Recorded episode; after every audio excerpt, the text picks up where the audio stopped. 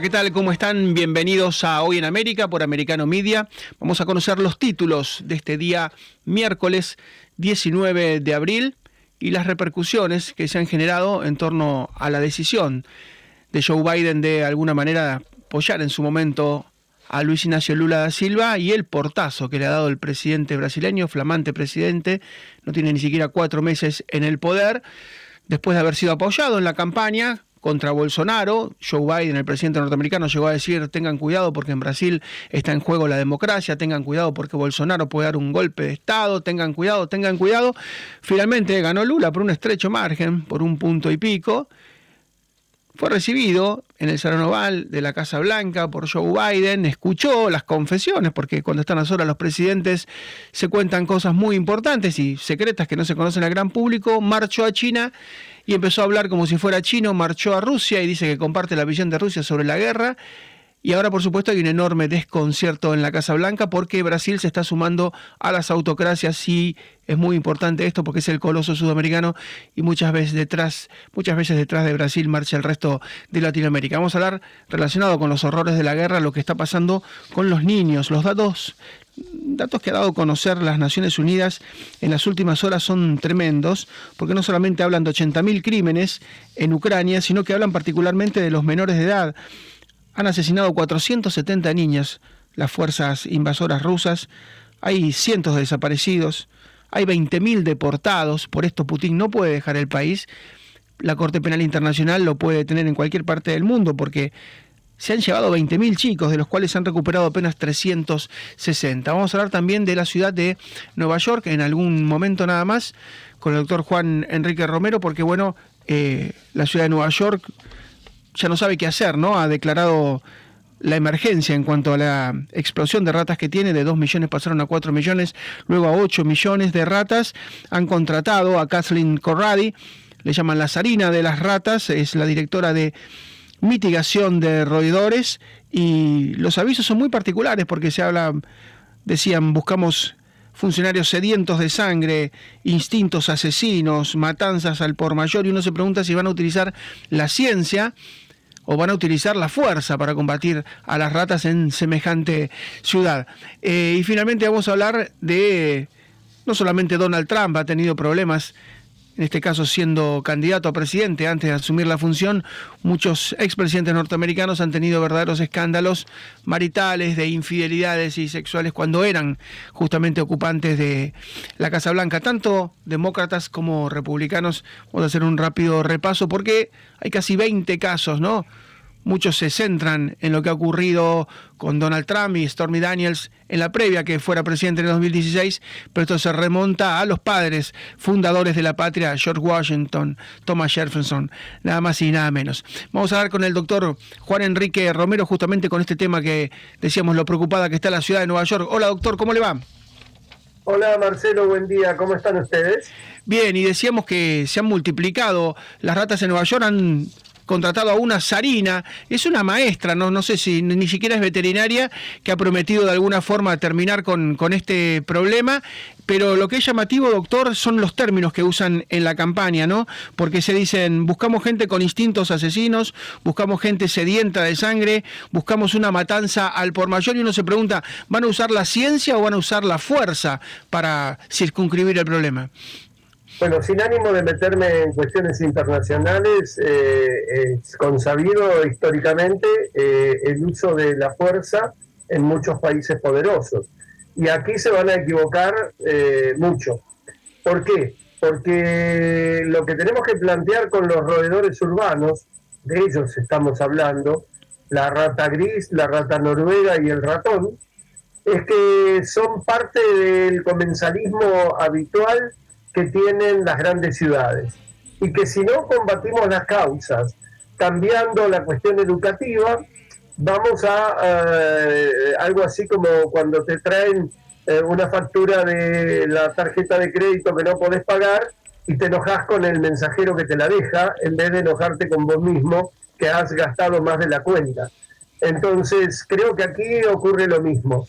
Intentar combatir a la especie eh, exclusivamente sin modificar los comportamientos humanos en cuanto a los desechos, Nueva York es una ciudad sucia, una ciudad eh, específicamente ensuciada en muchos de sus eh, barrios o lugares, y esto hace que haya una dispensa de alimentos muy importante para los roedores urbanos, lo cual aumenta exponencialmente su capacidad reproductiva.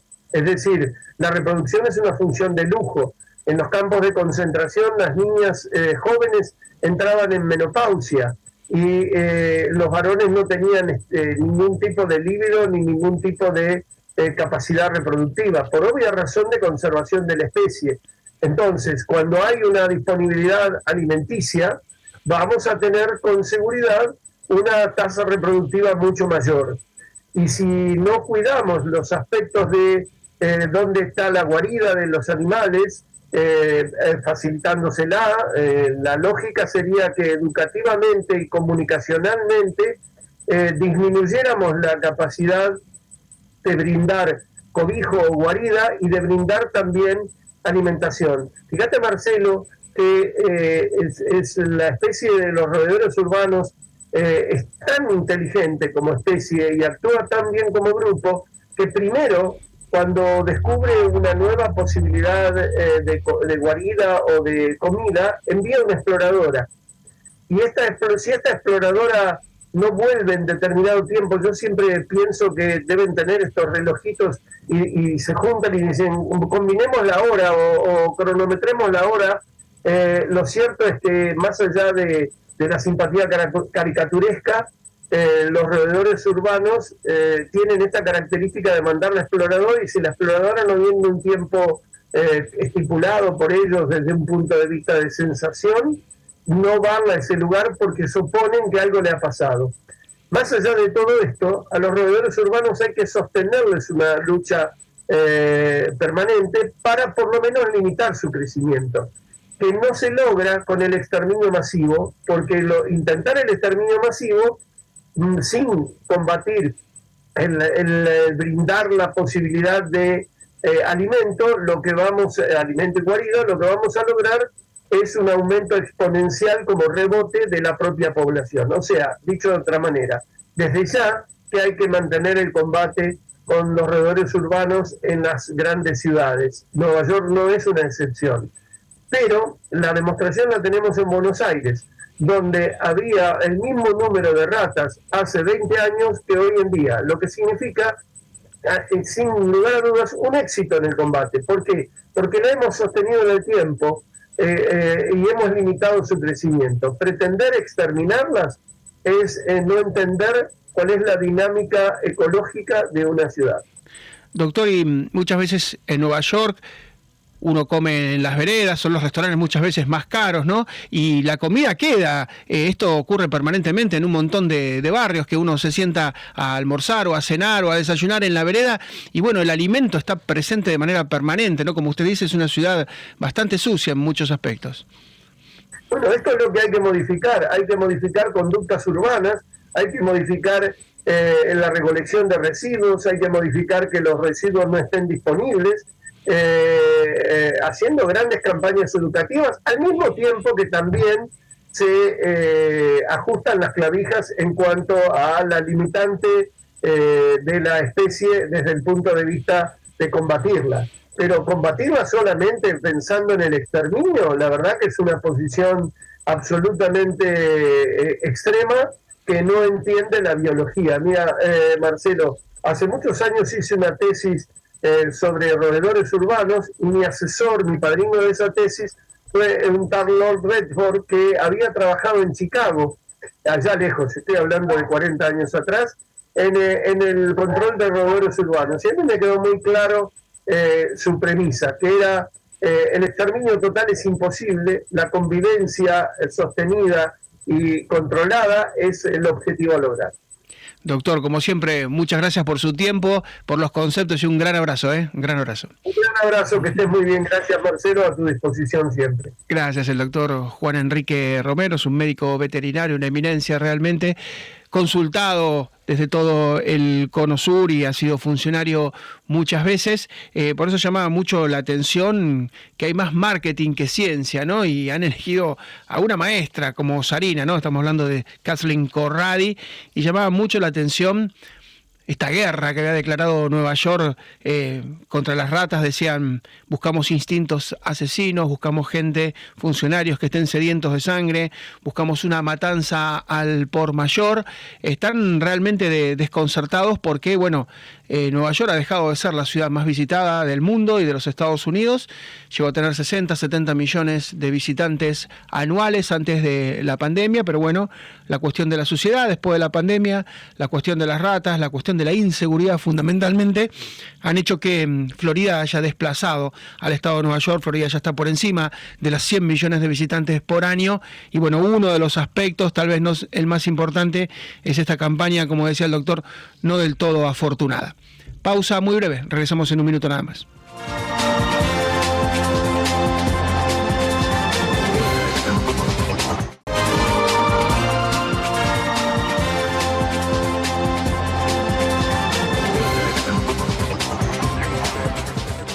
El tenebroso canciller de la Federación de Rusia, Sergei Lavrov, es ese hombre, ese funcionario, ese jefe de la diplomacia de Putin que está prometiendo bombas nucleares, invierno nuclear para todo Occidente, se hizo presente en Brasil en las últimas horas. Lo recibieron en Brasil con todos los honores y después partió rumbo a un circuito muy particular.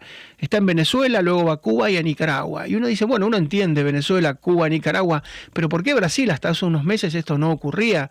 Eh, Brasil es hasta ahora por lo menos, hasta, este minuto, una democracia y va a visitar todas las autocracias. porque este cumbrismo? ¿no? Uno entiende Brasil tiene estrechas relaciones económicas con Rusia, le compra muchos fertilizantes, creo que hay un intercambio de más de 10 mil millones de dólares. No es el intercambio con China, pero es un intercambio muy importante para Brasil, que es un gran productor de, de soja y sobre todo de carnes, primer productor mundial de carne bovina, y es un un elemento que para Rusia es muy importante, pero, pero ¿por qué esto? Uno entiende, Putin no puede viajar, obviamente la Corte Penal Internacional eh, lo podría llegar a detener, entonces la gira la hace el, canciller Sergei Lavrov, pero hay una enorme preocupación porque Joe Biden, el presidente norteamericano, que jugó un papel decisivo cuando estaban tan parejos, Lula y Bolsonaro en la elección, eh, claramente el Partido Demócrata, claramente el ocupante de la Casa Blanca, pidió votar a Lula porque dijo, cuidado que se va a perder la democracia en Brasil, cuidado que puede haber un golpe de Estado, cuidado que se puede desnaturalizar, porque asociaba que Bolsonaro era Trump y él se puso en la vereda de enfrente. Lo cierto es que lo recibió en el Salón Oval de la Casa Blanca a Lula, hablaron, charlaron en confianza, después Lula salió, se fue a China a hablar con Xi Jinping, se fue a a reunir también con autoridades importantes de la Federación de Rusia y ahora Biden dice que Lula es un loro que repite lo que dicen Putin y Xi Jinping, pero no habla de su error. Él influyó en el tramo final de la campaña en una elección tan cerrada que se decidió por tan pocos votos. Lo cierto es que Lula parece dispuesto a exhumar, a resucitar el viejo foro de San Pablo, ese foro que se armó después de la caída de la Unión Soviética. Vamos a preguntarle a nuestro amigo colega Patricio de la Barra, ¿cómo se sigue esto, Patricio, en Brasil? Porque hemos visto que en San Pablo, por ejemplo, hubo protestas, no están todos de acuerdo con esta posición de Brasil tan prorrusa. ¿Cómo te va? Hola, muy buenos días, eh, Marcelo. Sí, efectivamente, son dos caras las que presenta Lula Silva. Una en el exterior, eh, donde él busca, eh, incesantemente se le ha puesto en la cabeza esto de recibir el Premio Nobel de la Paz. Eso se le ha puesto en la cabeza, entonces él seguía, incluso por tal vez por instintos o por indicaciones que le pueden dar sus principales asesores, como Celso Amorín, que es el hombre encargado de las relaciones exteriores. Recordemos que fue ministro de Lula Silva eh, y es un hombre que tiene un buen tránsito internacional. Pero ¿qué es lo que ocurre en este desvaneo que él ha tenido para, para conseguir este objetivo, que es lo único que tiene en la cabeza él y su mujer, es eh, la obtención del premio Nobel? Él quiere estar bien con, Dios y al mundo, entonces no consigue, porque cuando estuvo en una reunión con eh, Biden, él prometió algunas cosas. primero, no dejar aportar, por ejemplo, los navíos de guerra de Irán y que eso eh, quedó muy claro con Biden. Biden le recomendó, el propio embajador le había recomendado, el ministro de, Relaciones eh, eh, Internacionales también de, Estados Unidos. Y bueno, y él, a pesar de todo eso, volviendo acá a Brasil, permitió, no solamente permitió, como le dio autorización al, contraalmirante para que recibiese la gente, le, diese, le, suministrase combustible y que los, eh, los eh, eh, tripulantes pudiesen bajar a Río de Janeiro. Eso por un lado. Después él preparó este viaje a China, que fue postergado en un par de oportunidades, y ahí justamente descargó toda su artillería contra los Estados Unidos y contra la Unión Europea, indicando que ellos habían sido los instigadores o que estaban instigando, instigando eh, el eh, a Ucrania a resistir y dándole armas y una serie de otras cosas más. Estas declaraciones se las repitió no solamente ahí, como también cuando se reunió con los jefes de Arabia Saudita, eh, también estuvo presente y después lo volvió a repetir cuando se recibió acá al presidente de Rumania entonces es eh, algo que está preocupando a los brasileños, es decir, bueno, ¿quién es el verdadero Lula? Y en el plano nacional, él tampoco quiere perder su popularidad. Recordemos que hay un plan eh, económico que fue presentado al Congreso, eh, denominado Arcaboso, que es decir, un conjunto de medidas en las cuales no aparece, por ejemplo, la disminución del gasto público. también sabemos que de 22 a 37 ministerios ya están funcionando con un gasto enorme, algunos de ellos no se justifican. Eh, y bueno, y él quiere contentar justamente a su, a su base aliada. Eh, recordemos también que el MST, Movimiento de Trabajadores Rurales Sin Tierras, que es dirigido por eh, José mm, Stedile, prometió hacer estas invasiones a determinados locales, inclusive ya invadiendo a 24 haciendas productivas eh, colocando en riesgo la seguridad incluso de sus propios militantes, como también de las personas que están eh, trabajando normalmente y legalmente en estas empresas. Y él eh, dice que no, que condenaba estas invasiones, pero al mismo tiempo llevó a José Stedil en esta caravana de la felicidad a China con más de 300 personas, conversó seguramente en algún momento con él y a la vuelta le ofreció cargos, cargos importantes en el gobierno a este grupo que ese fue colocado en la marginalidad incluso por el gobierno anterior por sus acciones, es decir, él destruía todo lo que estaba en su paso y prometía hacerlo ahora nuevamente. Entonces, estas caras que presenta Lula Silva realmente están eh, indignando a la población por un lado, eh, creándoles una serie de problemas incluso con sus propios militantes y también con la oposición. No sabemos qué, dónde va a parar todo esto. Ahora, ayer estuvo reunido, como tú bien decías, con Sergei Lavrov, que es el, embajador, es decir, el, canciller eh, eh, ruso, uno de, los, hombres más fuertes. Eh, primero se reunió con Mauro Vidria para acertar algunas cosas, que es el ministro canciller. Y después se reunió con Lula, una reunión de aproximadamente una hora y media, seguramente tiene que haber sido tratado el conflicto. Y hubo una cosa interesante, Marcelo. Hubo dos traducciones eh, bastante diferentes, una traducción que le hizo Brasil al portugués y la otra que fue al inglés, que fue la que fue distribuida por eh, el propio o la gente de Lavrov. Entonces todo esto llama mucho la atención. ¿Qué es lo que pretende Lula? Que inclusive él conversó con eh, eh, Volodymyr Zersky para ir hasta, y no, perdón, y fue convidado incluso por el presidente de, Ucrania para que visite Kiev y saber exactamente cuál es la realidad de lo que se vive. Para él, me imagino, dejar de decir que eh, uno de los eh, causantes de este conflicto había sido justamente eh, y la otra de eh, que tendría que devolver necesariamente Crimea, la ciudad importante, a Rusia para que este conflicto pueda comenzar a, llegar a un, acuerdo y, terminarse definitivamente. Pero el hecho de declaraciones más absurdas, por ejemplo, dijo que este conflicto eh, podría ser resuelto en una mesa de bar con alrededor de unas cervezas. Entonces, todo este tipo de cosas está preocupando mucho a los brasileños, este desquiciamiento que presenta Lula a veces eh, con sus declaraciones y con sus discursos un poco incluso amenazadores también para eh, la oposición acá en Brasil. Recordemos que él prometió que colocaría en, la, en prisión a Sergio Moro, que fue el, uno de los primeros eh, jueces que lo, condenó y que ahora es senador de la República, y le están buscando, le están buscando junto con el Supremo Tribunal Federal en una especie de dictadura, eh, justamente acabar con esta oposición y prender a todos los que sea posible. Ya hay 80 personas que podrían eh, ser condenadas. Hay tres votos a favor por, causa, por eh, causa de los eh, hechos ocurridos el día 8 de, enero.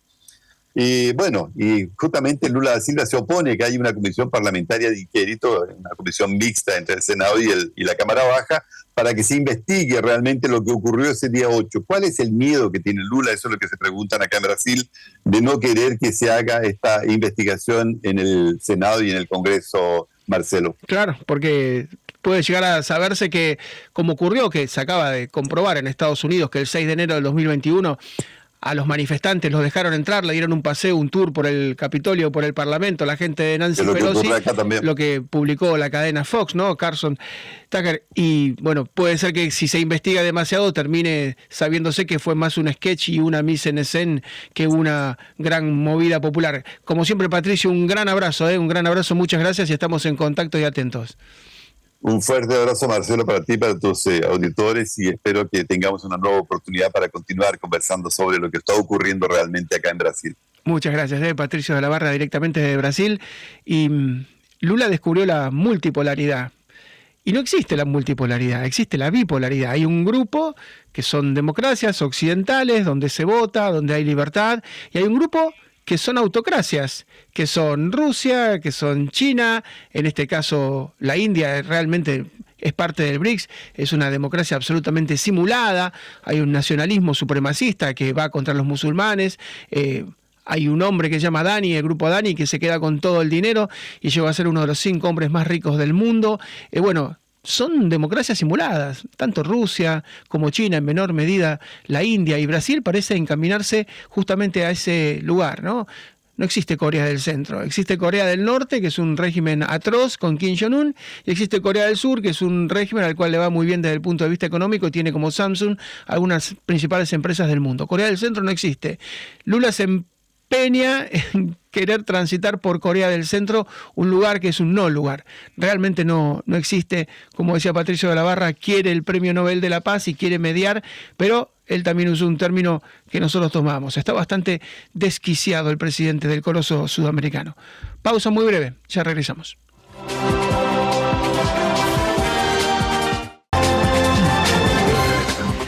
Se conoció en las últimas horas un informe de Naciones Unidas que es realmente escalofriante sobre lo que pasa con los niños en la guerra de Ucrania, que está pronto a cumplir ya 14 meses. Prigozhin, que es el jefe del grupo Wagner, habría dado una orden maten a todos, que no quede nadie vivo, ni hombres, ni mujeres, ni niños. Esto lo están diciendo algunos arrepentidos que dicen, bueno, miembros del grupo Wagner, que es un grupo de mercenarios, a muchos de los cuales han sacado de la cárcel para mandarlos a la primera línea de combate en Ucrania. Dice, matamos a todos, hombres, mujeres y niñas, esa era la orden que teníamos. Y los números de Naciones Unidas, que son escalofriantes, hablan de 80.000 crímenes, de los cuales 470 fueron niños asesinados.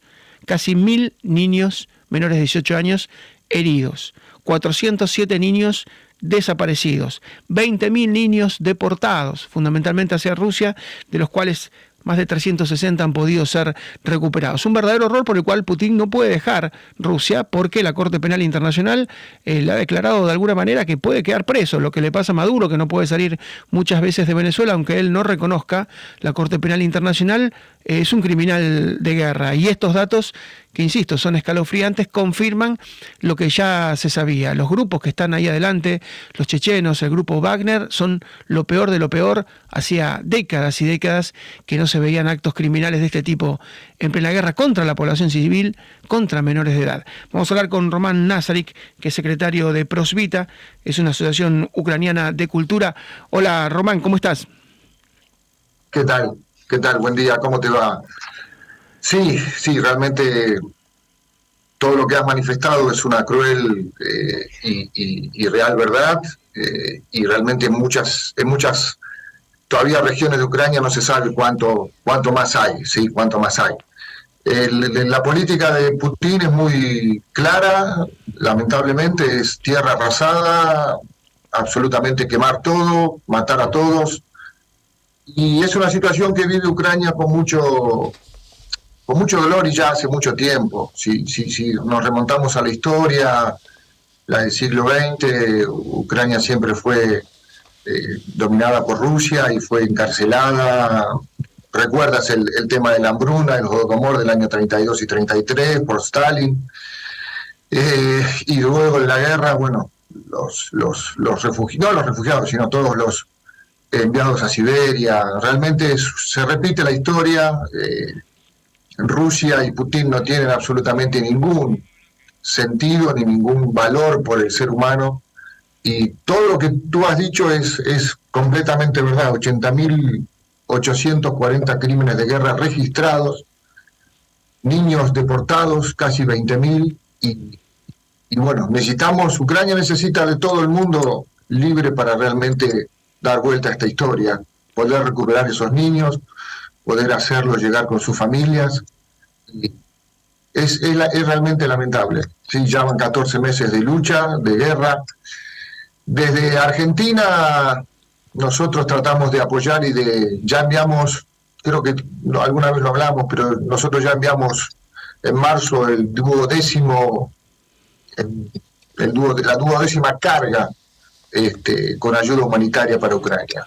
¿Sí? Va hasta Varsovia y de allí después se reparte a los refugiados y a los, eh, y a los que están defendiendo Ucrania, ¿no? que, es todo el pueblo realmente. Y, vos muy bien lo decías, el grupo Wagner, mercenarios, prisioneros de la guerra, de las, de las divisiones de, Rusia, eh, ellos están mandando lo peor lo peor que tienen en, su sociedad y nosotros, Ucrania, está dando lo mejor de sí porque está dando los mejores hijos y, e hijas eh, que están defendiendo Ucrania. Chicos, chicos, jóvenes, voluntarios, eh, mujeres eh, que están enlistadas en, la, en, las Fuerzas Armadas, pero están dejando, nosotros estamos dando lo mejor de, de nuestra sociedad. Artistas, deportistas, sí, sí. deportistas. Así es increíble. Román, seguimos en contacto, por supuesto que nos sorprende eh, cada vez más, ¿no? Porque ha habido ejecuciones de civiles, violaciones de mujeres, soldados decapitados. Nunca nadie imaginó que esto podía saber, pero bueno, ha cambiado. Eh, ellos pudieron, tal vez en la Segunda Guerra Mundial, ¿no? Como en Katyn, en caso de Polonia, tener miles de crímenes ocultos. Eh, ya no se puede, eso ya no se puede, ya todo se conoce, ya todo se graba y, la verdad está a la luz. un gran abrazo, Román, y estamos en contacto. Cualquier novedad siempre a tu disposición un gran abrazo a, para vos y gracias por el espacio, gracias por darnos esta posibilidad de, seguir manifestando y diciendo la verdad. Un abrazo grande. Gracias, Marcelo. Es Román Nazarik, que es secretario de la agrupación Prosvita, es una agrupación, una asociación de cultura ucraniana y todo lo que está pasando, una verdadera locura porque es con civiles, es con niños, es con mujeres. ¿Qué tiene que ver esto con la guerra? Los soldados que se rinden son decapitados, vivos. Eh, increíble, todo lo que pasa realmente es surrealista, pero es la gente que mandó Putin. Presidiarios, que los mandó al frente, chechenos, mercenarios, está mandando lo peor de lo peor porque realmente es una carnicería. Tuvo 200.000 bajas en 14 meses. Las bajas significan muertes y soldados que ya no pueden volver al, al frente de batalla. Vamos a irnos directamente a Colombia, vamos a hablar con nuestro amigo Alejandro Villegas porque el día de mañana es muy importante para Colombia porque el presidente Gustavo Petro va a estar presente en el Salón Oval, en la Casa Blanca, va a ser recibido por eh, el presidente Joe Biden. ¿Y por qué es importante? Porque de alguna forma está Petro asumiendo la representación de, Nicolás Maduro. Eh, ustedes saben que no están bien las relaciones, por supuesto, entre Venezuela y los Estados Unidos, todo lo que ofreció en su momento Venezuela de normalizar la situación con la oposición, un diálogo en México que después quedó trunco, liberar a los presos políticos, bueno, no, no lo cumplió. Eh, Joe Biden liberó a los narcosobrinos, a los sobrinos de Silvia Flores, de la esposa de Nicolás Maduro, que habían traficado nada más y nada menos que una tonelada de droga desde Puerto Príncipe, Haití, hacia Estados Unidos, tenían condenas de 15 y 16 años, y Joe Biden los liberó, los dejó en libertad a cambio de empresarios petroleros que no habían hecho nada en Venezuela, que habían sido perseguidos justamente por ser norteamericanos y en un canje inentendible, muchos después entendieron que era a cambio de darle a Chevron la posibilidad de extraer 3 mil millones de dólares en petróleo en Venezuela. Lo cierto que en medio de esa situación tan oscura que se da entre los demócratas y los bolivarianos en Venezuela, bueno, ahora llega Gustavo Petro y bajo el brazo, Gustavo Petro lleva una propuesta que es buscar la normalización de las relaciones entre Venezuela, nada menos entre Nicolás Maduro y su dictadura, con Joe Biden. Joe Biden lo recibe en la Casa Blanca, eh, hay una enorme expectativa en las principales ciudades colombianas, para, para ver qué, sale de, este encuentro. Lo cierto es que eh, Gustavo Petro hizo su campaña de alguna manera alejándose de todo el tema de las drogas, alejándose de todo el tema de Venezuela, alejándose de todos los temas más controvertidos, lo mismo que hizo Lula en Brasil, ¿no? Se mostró como un candidato edulcorado, se mostró como un candidato de alguna manera comprensivo, y cuando llegó a la presidencia empezó a hacer todo lo contrario. Eh, vamos a hablar con Alejandro Villegas directamente entonces desde Colombia. ¿Qué tal Alejandro? ¿Cómo te va? Un saludo muy especial para todos eh, aquí en Colombia, pues expectantes de lo que va a ser este encuentro del presidente Gustavo Petro, quien ya se encuentra en Washington para la reunión con el presidente Biden. La expectativa no solamente tiene que ver con la apuesta de la paz total, que seguramente será un ingrediente que estará presente en la conversación de los dos mandatarios, sino también la situación política de Venezuela. Ustedes saben que la próxima semana habrá una conferencia internacional para discutir eh, eh, los asuntos que tienen que ver con la paz política en el territorio venezolano. Estarán presentes aquí representantes de la oposición venezolana que han aceptado esta nueva mediación, también varios cancilleres de la región y seguramente estos ingredientes harán parte de esa conversación de los dos mandatarios. Así es, eh, de alguna manera Gustavo Petro puede llegar a interceder por Nicolás Maduro con Joe Biden, ¿no? Sí, de hecho, el propio presidente Petro ha admitido que el levantamiento de las sanciones hará parte del tema de la conversación de los dos presidentes. Esto a petición de Nicolás Maduro, que ha puesto como condición sine qua non el avance de esas conversaciones con los sectores de la oposición a que Estados Unidos acceda a soltar un poco el cuello de estas sanciones económicas que evidentemente pues están generando no solamente dificultades para el régimen de Maduro, sino muy especialmente para la población civil que está viendo eh, una situación crítica eh, en materia económica. Y Colombia pues ha sido además también eh, receptor de, de, casi dos millones de venezolanos que han llegado a territorio colombiano para buscar nuevas oportunidades, esto en medio de la situación dramática que se vive allí en territorio venezolano. Así que esta creo que será como la cuarta o quinta oportunidad en que un país intercede en la búsqueda de soluciones a la crisis política de Venezuela y en esta oportunidad lo hará, no sabemos si con éxito o no, el presidente Gustavo Petro. Pero el plato central, sin duda, de la reunión de los dos presidentes será el asunto de Venezuela y desde luego, cómo no, la lucha contra el narcotráfico en Colombia, que sigue generando preocupación por el aumento exponencial de los cultivos ilícitos y también la pobre y muy poca erradicación de cultivos eh, que, que, se han logrado en lo que va de este semestre. El tema de legalización de drogas, que también ha sido una de las banderas del presidente eh, Petro, seguramente será componente de esa conversación que tendrán los dos mandatarios. El primer encuentro, por lo demás, de un presidente de Colombia o el presidente Gustavo Petro en su mandato con el presidente Joe Biden. Alejandro, un gran abrazo. Estamos atentos a lo que ocurre mañana en Washington. Muchísimas gracias. ¿eh? Alejandro Villegas directamente de Colombia. Última pausa, volvemos con el tramo final del programa.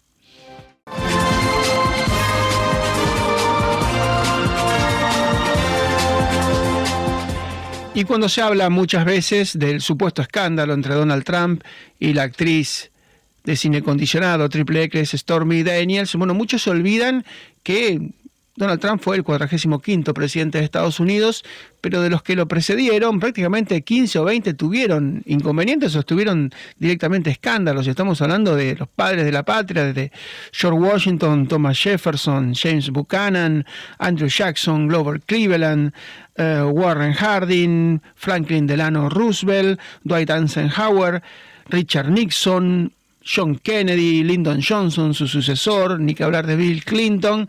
Entonces estamos hablando de 15 o 20 que tuvieron inconvenientes y muchas veces se los soslaya o, no se los reconoce. Son temas que no son conocidos a lo mejor por el gran público, pero María Rita Figueira ha hecho un examen, un análisis, una investigación para exhumar todos estos casos y creo, María Rita, que has elegido los 10 más relevantes. ¿Cómo te va?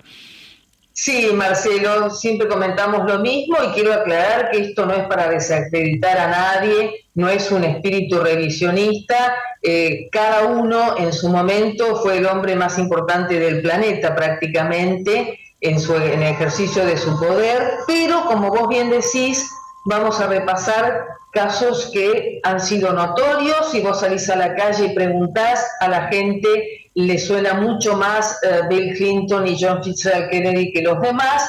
Eh, Bill Clinton y Kennedy hay cierta similitud, más o menos en la edad, Partido Demócrata, en la edad cuando asumieron, primeras damas muy fuertes y cada una en su estilo. Bill Clinton en el comienzo del 98 y su affair con Mónica Lewinsky. Mónica Lewinsky actualmente tiene la edad que tenía Bill Clinton en ese momento. Eh, miró a los, a los ciudadanos de frente y juró que no había tenido, no había mantenido relaciones con la becaria de 19, 20 años y mintió. I did not have sex with Miss Lewinsky, dijo. Exactamente, exactamente, y eso es lo que hay que destacar y recordar. Y por supuesto, John Fitzgerald Kennedy, voy a usar un término vulgar, pero ambos han sido los denominados mujeriegos de turno. A Marilyn Monroe, por supuesto, eh, vinculada con John Fitzgerald Kennedy, y otras actrices como Anita Ekberg, Marlene Dietrich y demás. Dicen que realmente John Fitzgerald Kennedy era el prototipo del hombre seductor y mujeriego. Vamos a remontarnos, viajamos en el túnel del tiempo, George Washington, hasta el día de hoy recordado como una de las, de las personalidades y personajes más importantes de la historia, se lo vinculó con una, este, la esposa de un amigo, tocayo y vecino, como fue Sally Fairfax, y parece ser esto duró muchísimo tiempo, más allá de la, demanda de Westford, que era el hijo de una esclava que había servido para la familia Washington, que nunca se pudo comprobar. ¿Por qué? Porque eh, nunca encontraron dónde estaba enterrado. O sea que eh, siempre eso quedó como una presunción. Thomas Jefferson eh, recordemos que fue presidente en 1801, pero en la contienda electoral de 1796 con John Adams, que fue finalmente el presidente, en ese momento Thomas Jefferson eh, fue vinculado a una esclava llamada Sally Hemings, al punto tal de que dicen que tuvo hasta seis hijos con esta esclava.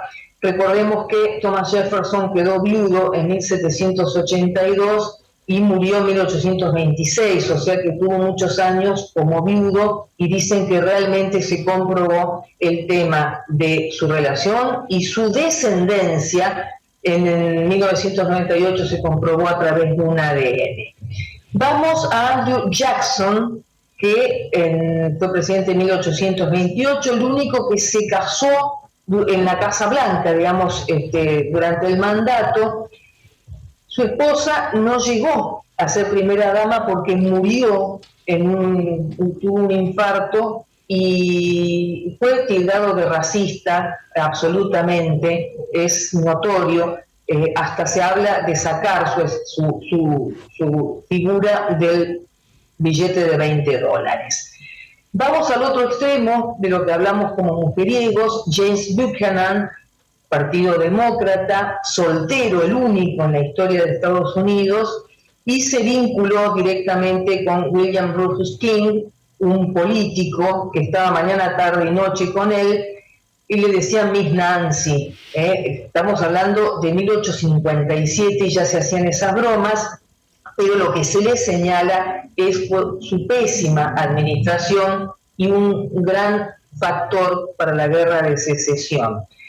Robert Cleveland, 1885, 1889, 1893 y 1897, el único que ha sido en dos mandatos no consecutivos presidente de los Estados Unidos, que se casó en la Casa Blanca en ejercicio del poder, tenía unos 47 años con una mujer mucho más joven, y lo que hay que destacar acá es algo espantoso, porque fue acusado de violación eso salió publicado en un periódico de Búfalo, donde él había sido alcalde y había construido su carrera política.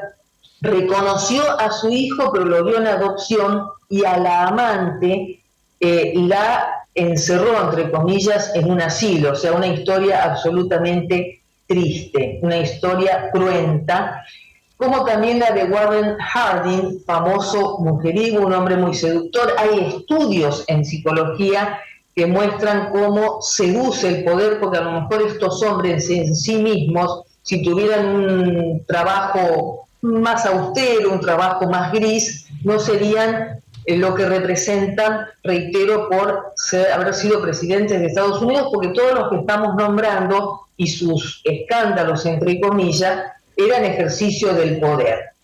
Vamos a, eh, a Roosevelt, a Franklin Delano Roosevelt, que acá esto tiene un plus. ¿Por qué? Porque fue un hombre sumamente atractivo e importante. Recordemos que fue presidente de 1933 a 1945 y cuando digo lo del plus me refiero a que Eleanor Roosevelt ha sido una de las mujeres más destacadas, no solo en la historia de Estados Unidos, sino en el mundo. Hasta el día de hoy es material de estudio y siempre se pone como ejemplo. Era bravísimo, tenía muchísimas amantes, al punto tal que salió con la secretaria de su esposa, con su propia secretaria, y ya eh, eh, lo habían pescado porque el despacho oval siempre es un poco mito, leyendas, anécdotas, verdad y lo que uno se puede imaginar de lo que ha ocurrido justamente en el Salón Oval. Y tanto Roosevelt como Lyndon Johnson, que siempre se lo ha pintado en muchas series de televisión, sin ir más lejos, en The Crown, donde se lo muestra como un hombre sumamente extrovertido, sumamente seductor, eh, habían eh, tenido ya palabras con el servicio secreto para que les avisaran cuando sus respectivas esposas estaban merodeando cerca del salón oval. En el caso de Lyndon Johnson, había colocado un timbre para que Lady Bird, su esposa, este, no pudiera encontrarlo porque ambos, en distintos momentos por supuesto de la historia, habían sido pescados infraganti con sus respectivas amantes. Todo esto, vuelvo a decir, no es desacreditar las figuras de lo que uno siempre comete el error de creer que tanto reyes como presidentes dejan de ser hombres. Nosotros estamos hablando a raíz de lo que está ocurriendo actualmente, que todo lo nombrado, donde hay violaciones de por medio y demás, nunca llegaron a la justicia. O sea que lo que se está viviendo ahora y lo que se vivió siglos atrás nos hace reflexionar cuál es la intencionalidad actual con respecto al ex presidente Donald Trump. Así es, porque había límites que no se pasaban no se traspasaban y se han traspasado con el allanamiento a Maralago o con esto de llevarlo al banquillo de los acusados y de procesarlo. María, volvemos mañana. Un gran abrazo, un beso. Chau, chau, hasta mañana. Nos vamos hasta mañana. Muchísimas gracias por la atención. This podcast is a part of the C Suite Radio Network. For more top business podcasts, visit c-suiteradio.com.